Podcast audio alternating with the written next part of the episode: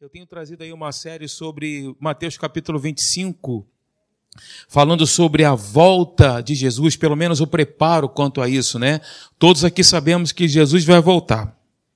Você já ouviu essa, alguém dizer isso para você? Sim ou não? Quem já ouviu?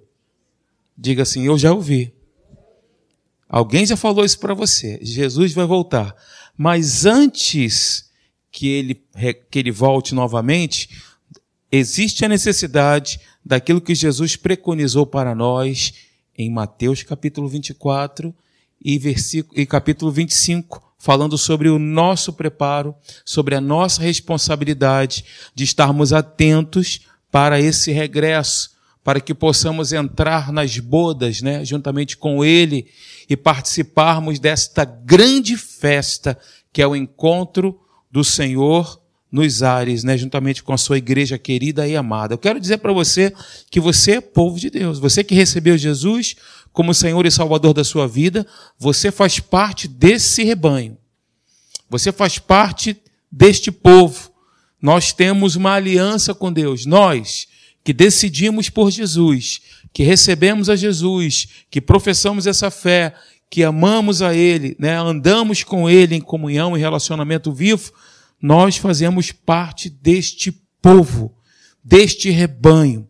Então, essa palavra aqui, que você vai ouvir essa manhã, eu vou finalizar essa série, né, hoje. Essa palavra aqui não é para trazer condenação, não é para trazer desespero, não é para trazer medo, pelo contrário, é para nos alertarmos, para trazer um despertamento quanto a isso, né? Nós estamos vendo aí nos nossos dias dias difíceis, sim ou não? Estamos vendo dias tempestuosos, situações, né?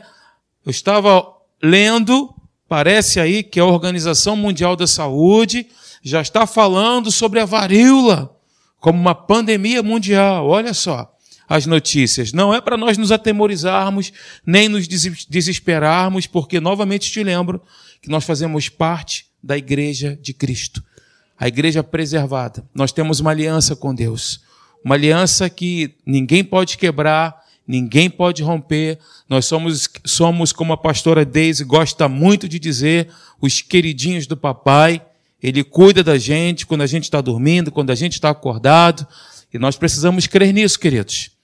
Por que, que eu estou dizendo isso? Porque cada um de nós aqui, todos nós somos confrontados com um fungo chamado dúvida. Todos nós aqui somos confrontados com esse vírus letal, imperceptível, chamado incredulidade. Todos nós aqui, inclusive quem vos fala. Foi por isso que o apóstolo Paulo, em 2 Coríntios, capítulo 4, versículo 16, eu gostaria muito que você me acompanhasse, para você checar comigo se eu estou abrindo no lugar certo, né, direitinho. 2 Coríntios, Segunda de Coríntios, capítulo 4, versículo 16. Se você achou, coloque o seu dedo aí, marque sua Bíblia. Vamos contextualizar, vem comigo aqui. Veja, o apóstolo Paulo, ele tinha todos os motivos do mundo para se desanimar. Sim ou não? O apóstolo Paulo foi um homem que escreveu dois terços ele recebeu revelação do próprio Jesus. A Bíblia diz, ele inclusive fala isso, que Jesus aparecia para ele. Quando ele nos deu a instituição da ceia, ele diz assim: ó, recebi do Senhor, como também vos entreguei. Aí ele dá toda a prescrição sobre a santa ceia, como ela deveria ser feita. Uma instrução à igreja de Coríntios. O apóstolo Paulo tinha experiência com Deus experiências com Deus, experiências profundas. Ele disse no momento da sua vida: Olha, eu fui até o terceiro céu, eu tive uma revelação, ouvi coisas inefáveis. Ele era um homem que teve muita revelação de Deus e Jesus aparecia em forma né, corpórea para ele. Assim se deu a conversão dele, né? Ele viu Jesus, ele fala que ele foi o último dos apóstolos que teve essa visão. Esse apóstolo Paulo que teve essas experiências com Deus, se você olhar a biografia dele, ao ler os textos aqui, pelo menos as cartas que ele escreve, você vai ver as experiências tremendas que ele teve, mas também as experiências de, uh, digamos assim, difíceis. Experiências que ele poderia dizer assim: caramba, agora não dá mais. Estou lendo, por exemplo, Atos capítulo 27, que fala do naufrágio do apóstolo Paulo. Ele estava com um grupo de pessoas, 276 pessoas no barco. E aí, antes de embarcar, o anjo aparece para ele e ele dá a notícia para o capitão do navio, da embarcação: olha, não é legal, porque haverá prejuízo da carga e também das pessoas que estão aqui. Depois o anjo aparece para ele de novo, fala que vai ter prejuízo somente da carga, porque todas as pessoas que estariam ali com ele estariam preservadas. Então ele viveu aquela situação difícil. Naufrágio, gente. E quando você lê ali o relato de Lucas, detalhadamente sobre o naufrágio, você vai observar, gente, foram dias em que a Bíblia diz que não tinha, era uma negritude só não tinha lua, não tinha estrela, tamanha tempestade, o barco deu em correntes diferentes, depois parou na areia movediça e tal, mas situações mais difíceis e desesperadoras do mundo. Eu esses dias eu estava assistindo uma série até interessante, eu até aconselho você que assista. Eu não gosto muito de série não, porque série eu me conheço, né? Se eu entrar numa série, eu vou ficar nela então eu dou uma segurada, eu prefiro não beber, né? Como diz aí os alcoólicos anônimos, né? Evite o primeiro gole, né? Eles dizem isso. Então eu prefiro não adentrar, porque se eu entrar, eu não estou falando que você deve fazer isso, tá? Eu estou falando de mim. Eu tenho essa dificuldade, então eu me domino para não entrar nesse, nesse, nesse viés aí. É uma série que fala sobre Fernão de Magalhães, que até hoje, né, ali na época, na, idos de 1500 e alguma coisa, 1500 e, enfim, 1540, por aí. O Brasil foi descoberto em 1500, né? Eles já estavam navegando no mundo. Colombo já tinha feito uma grande viagem e Fernão de Magalhães, ele queria descobrir, não sei porque eu estou dizendo isso, mas, enfim, é uma questão histórica. Ele queria descobrir uma nova rota para o caminho das Índias, que era o caminho das especiarias, né? Que era, eram as grandes riquezas, o cravo, por incrível que pareça, as especiarias e os temperos eram a, era, assim, as maiores riquezas daquela época. E aí ele foi, ele fez o estudo aí durante anos, né? E aí partiu em uma missão para descobrir essa rota. Passaram por tantas situações, tormentas, dificuldades e tal. E olhando aquilo, né, imagina, um cara desbravador, né, que ele, que ele foi naquele período, e passou por tantas dificuldades. Aí eu fiquei lembrando aqui de Atos capítulo, é, capítulo 27, as dificuldades que Paulo vivenciou quando naufragou ali, e quando caíram, quando foram recuperados ali, deram, a Bíblia diz, em uma ilha chamada Malta. Quando ele chegou ali, desembarcaram, todo mundo bem, todo mundo salvo, menos o navio e a carga, tudo foi embora, né? Eles sentaram-se em volta de uma fogueira. Paulo foi pegar um graveto. Quando ele pegou o graveto, a serpente, pum, picou ele. Todos os motivos do mundo para desanimar. Apedrejado várias vezes, traído pelos seus patrícios, mas ele deixou para nós aqui tesouros, né? E posicionamentos que eu e você devemos adotar na nossa vida, queridos. Eu citei Fernão de Magalhães, né? Juntamente com outro parceiro dele lá, para você assistir essa série, que é uma série histórica, vai, vai agregar muito. Eu só fiz essa alusão porque eu lembrei das situações, né, da, da produção cinematográfica, eu pude imaginar o que, que Paulo viveu naquele momento ali, só que de uma forma bem pior. Né? E aí Paulo escreve, eu entro agora nesse ponto contigo. 2 Coríntios capítulo 4, versículo 16. Olha o que, que ele diz. Ele toma uma decisão. Ele escolhe, como o pastor Marcelo falou aqui, construir uma casa dá o mesmo trabalho, tanto na rocha quanto na areia. Ambos construíram aqui. Dá o mesmo trabalho, só que a escolha foi uma escolha errada. Eu vou construir num terreno instável. Se eu construo a minha vida num terreno instável, num terreno que não tenha um fundamento firme, a minha casa vai cair. Foi o que aconteceu com aquele que ouviu e não praticou a palavra, né? Então, 2 Coríntios capítulo 4, versículo 16, olha o que, que ele diz. Por isso, não desanimamos, não é não desanimemos. Ele está dando uma orientação. Inclusive, ele está se incluindo aqui. Ele se inclui. Ele não diz assim, por isso não desanimem.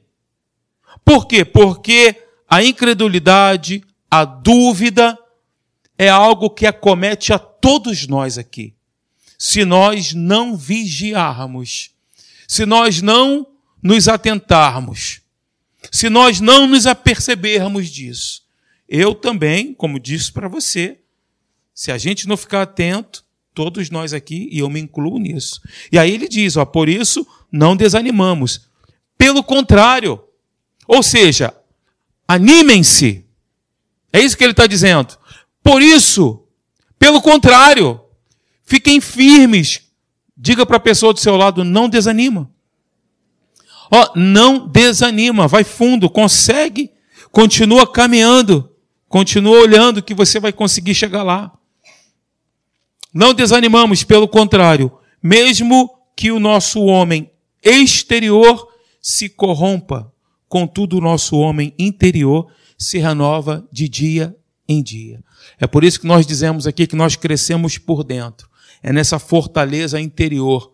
É a fortaleza da crença, queridos.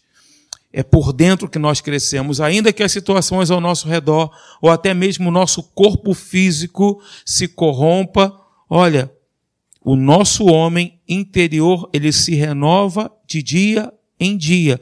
Ele vai se renovar à medida que eu, como disse aqui o pastor Marcelo, buscar, me humilhar. Porque se você observar bem no texto, o texto se refere à igreja.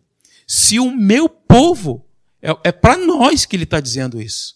Se o meu povo se humilhar, se o meu povo fizer isso, isso, isso, isso, então é o meu povo. Então Deus está falando conosco, queridos.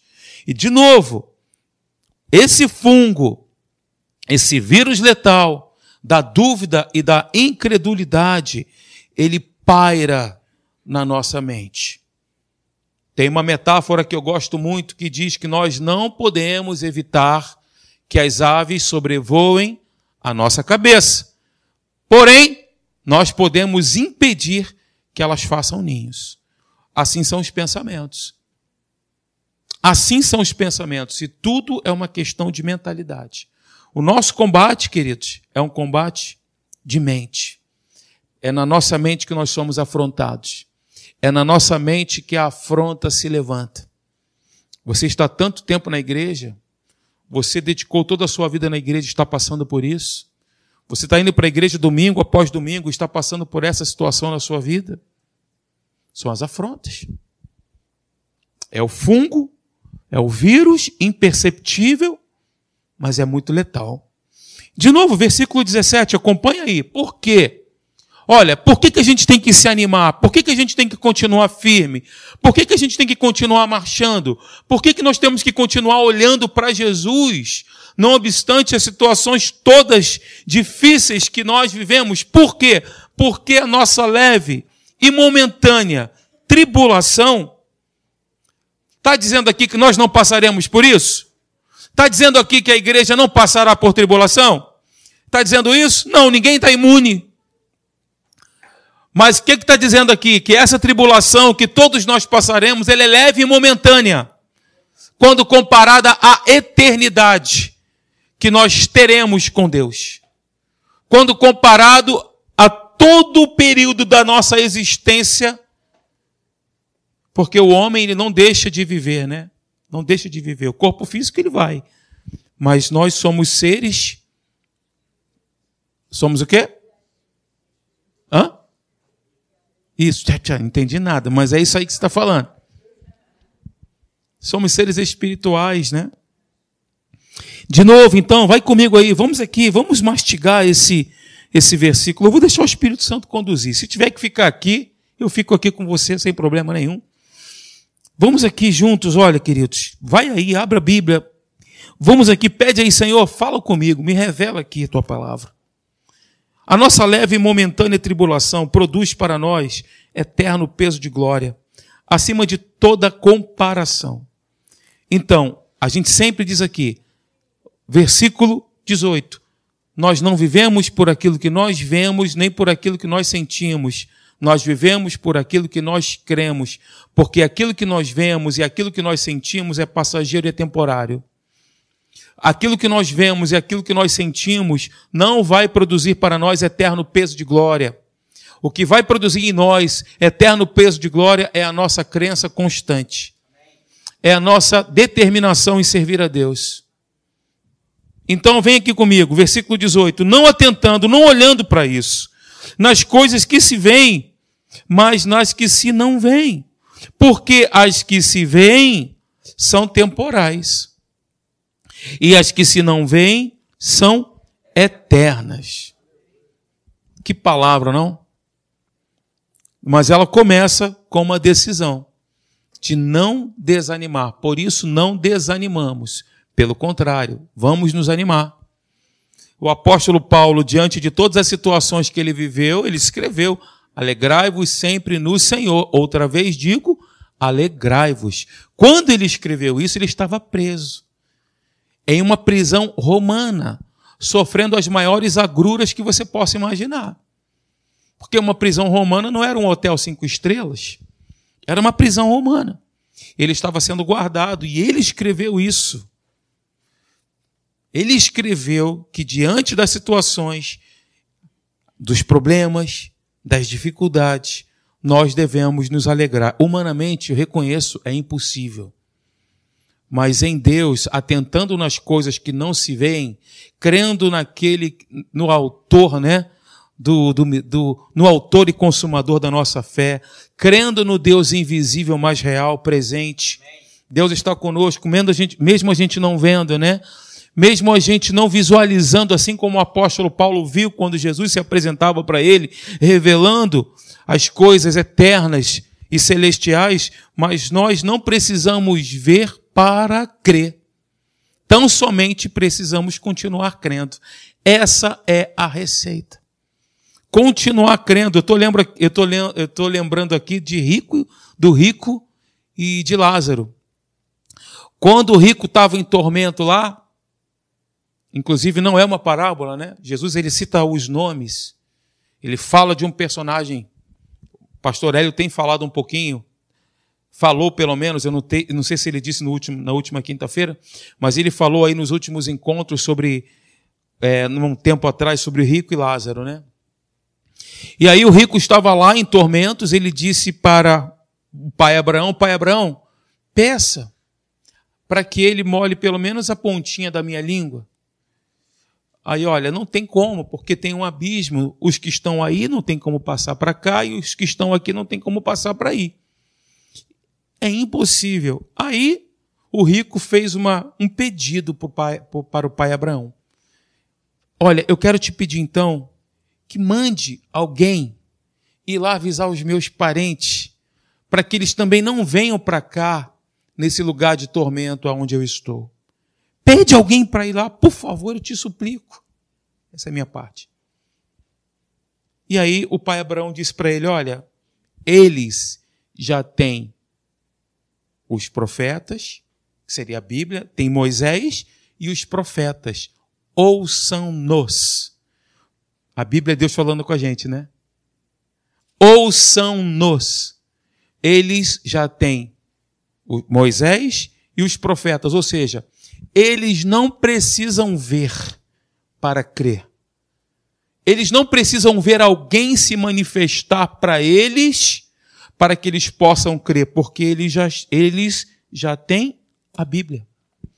Eles já têm o que é necessário para continuar crendo eles já possuem aquilo que eles precisam para crerem. Exatamente é o nosso caso. Nós já temos tudo aqui que nós precisamos para continuarmos crendo, queridos.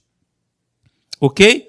E aí, eu estava pensando vindo para cá, hoje, no texto que está lá em Mateus, uh, se eu não me engano, capítulo 15. Deixa eu abrir com você. Vai comigo lá. Mateus capítulo 15. Vamos seguindo aqui, né?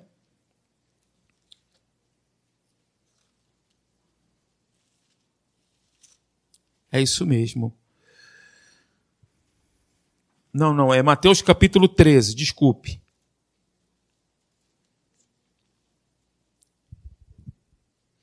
Gente, nós temos tudo aquilo que nós precisamos se nós de fato crermos que vale o que está escrito. Nós temos aqui tudo o que nós precisamos para continuar firmes, animados, olhando para Deus. Nós temos aqui na palavra. É por isso que a gente sempre diz aqui, ó, eu sou o que a Bíblia diz que eu sou, eu tenho o que a Bíblia diz que eu tenho, eu posso fazer tudo o que a Bíblia diz que eu posso fazer. A gente está sempre falando isso.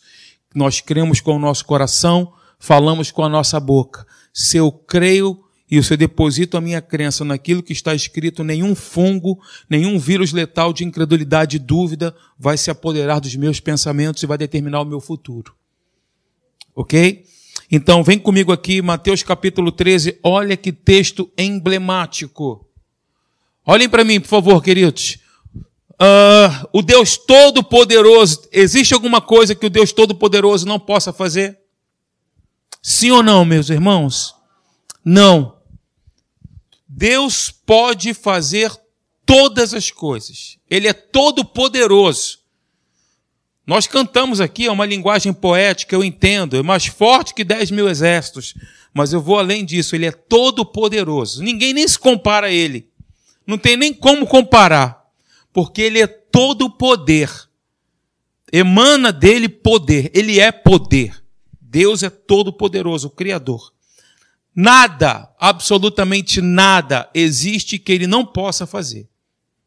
Ele é o Deus de milagres e milagres acontecem todos os dias. E a gente nem percebe, mas todos os dias acontecem milagres, né? Veja, então, Jesus é 100% homem e 100% Deus. Isso é inexplicável. Naturalmente falando. 100% divino, 100% homem. Porém, a sua concepção foi um milagre. Ele não veio da semente humana, do homem. Ele veio da semente celestial. O Espírito Santo fecundou Maria.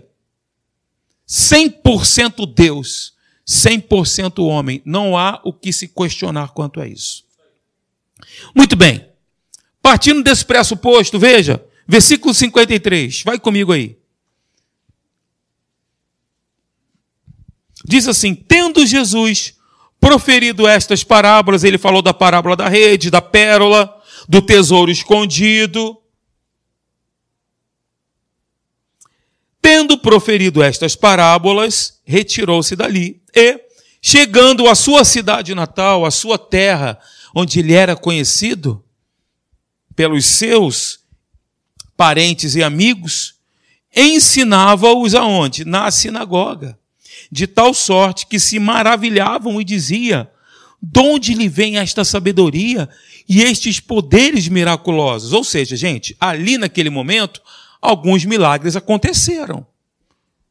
Aconteceram alguns milagres ali, poderes miraculosos. Eles se espantavam. De onde que vem essa sabedoria? Porque eles sabiam aonde Jesus era oriundo, da onde que ele vinha. Ele conhecia os seus parentes, amigos, enfim.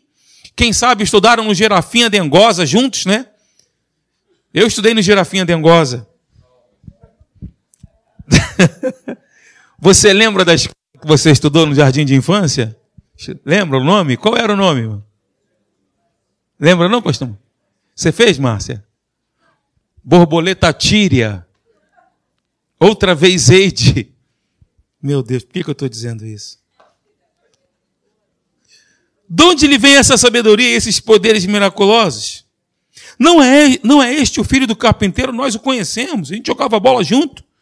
Não se chamava sua mãe Maria e seus irmãos Tiago, José, Simão e Judas? Não vivem entre nós todas as suas irmãs? De onde lhe vem, pois, tudo isto? E escandalizavam-se nele.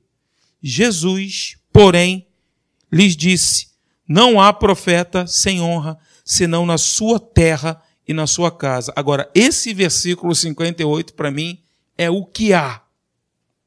Veja, O Deus Todo-Poderoso, 100% homem, 100% Deus. Ele não fez ali muitos milagres por causa da incredulidade deles. Pergunto eu a você, querido irmão, querido irmã, igreja querida, o Deus Todo-Poderoso estava presente ali. Você acha que ele foi passear na sua cidade natal? Foi rever os amigos para jogar um futebol ali, jogar um peão, soltar uma pipa, jogar um Playstation, né, na nossa época, né? Você acha que Jesus foi ali para isso? Veranear? Não.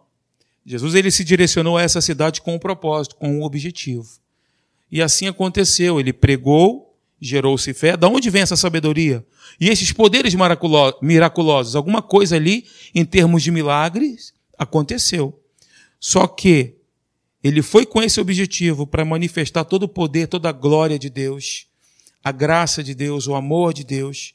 Porém, ele não fez ali muitos milagres porque ele foi impedido.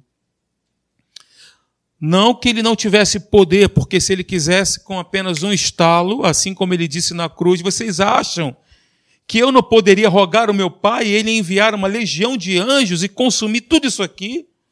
Vocês acham que eu não poderia fazer isso? Mas se ele com apenas um estalo determinasse, aconteceria. Mas ele foi impedido, ele não pôde. Ele foi com a intenção de fazer, mas ele não pôde. E você vai ver também, ó, ele não fez ali muitos milagres por causa da incredulidade deles. E quando você vem aqui em Lucas capítulo 4, nessa mesma referência, Lucas capítulo 4, versículo 16.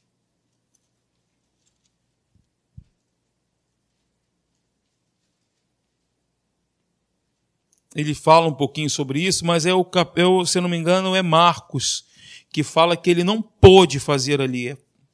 Marcos, Marcos capítulo 6.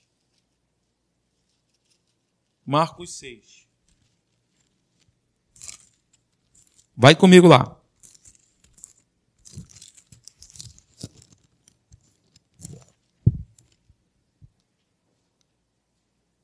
Versículo 5, Marcos 6, versículo 5.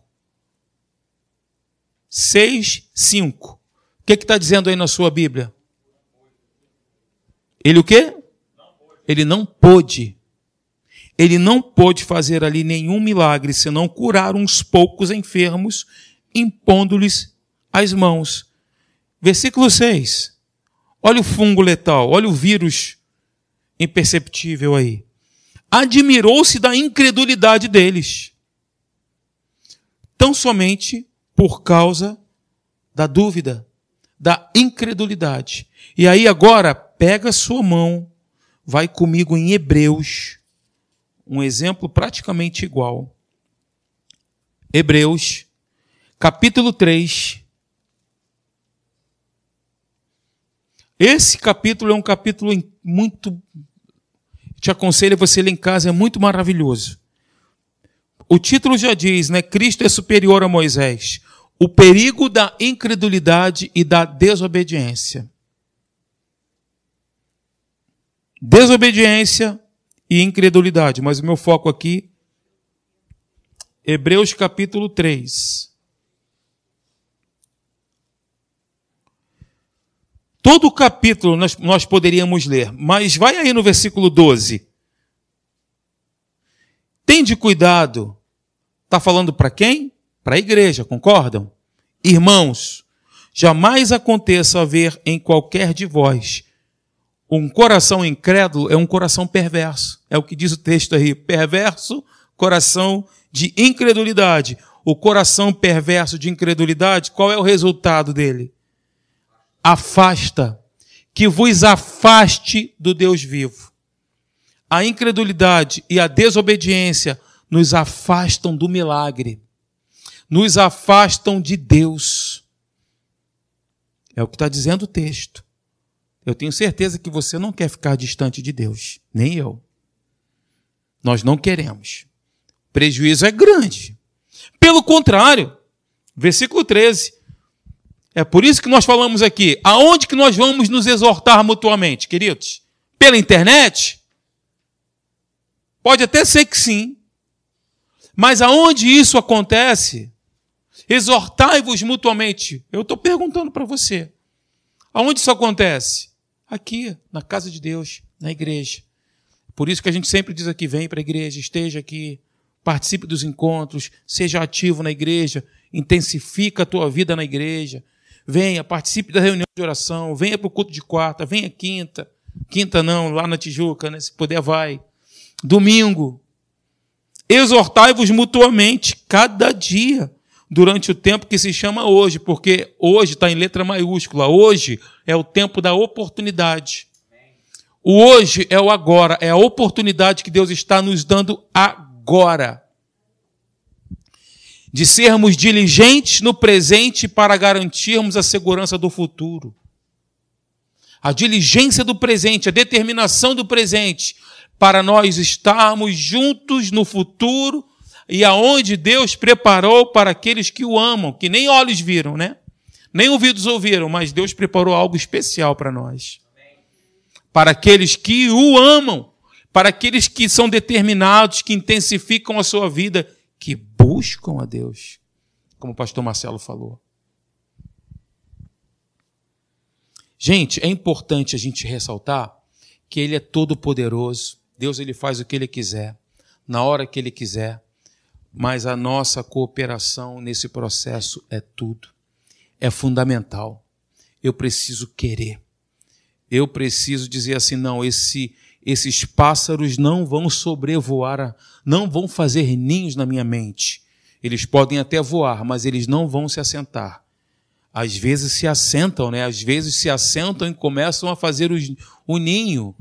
E esse processo de construção é interessante, né? Porque o ninho não se constrói automaticamente de uma hora para outra. O pássaro vai lá, pega um gravetinho, pega outro, vai fazendo aquele aramado e vai construindo o um ninho até se formar de fato um ninho para ele se sentir confortável para depositar os ovos.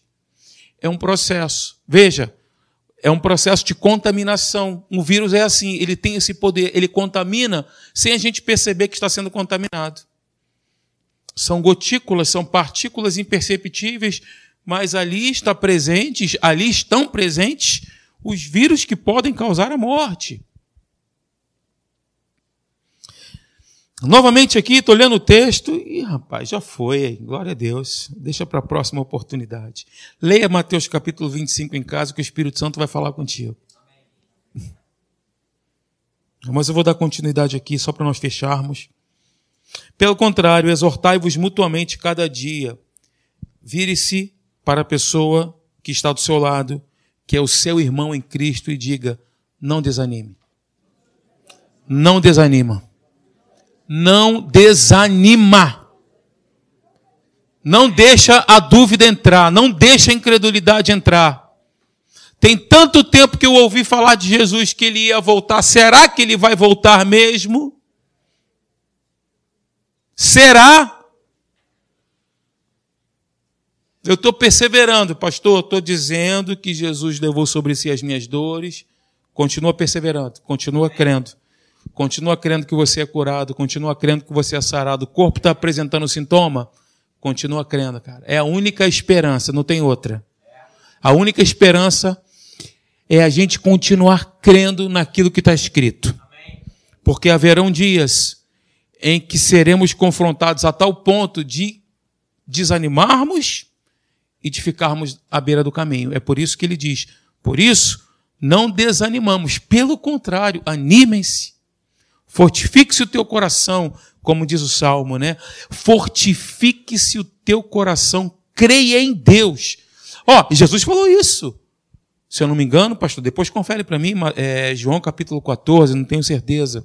Não se turbe o vosso coração.